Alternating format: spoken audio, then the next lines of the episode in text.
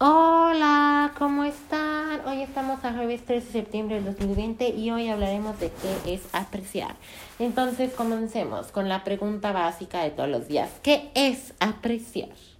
Es valorar, es lo que necesitamos, es apreciar o valorar lo que tenemos y estar agradecidos con lo que con eso. El impacto de apreciar. Vivimos más plenamente valoramos o apreciamos más todo lo que nos rodea. Estamos más, más en esta etapa de conciencia plena, estamos más conscientes plenamente y nos ayuda a ser agradecidos, que es decir, gracias a toda a todas las formas de vida hacia la felicidad y hacia la espiritualidad.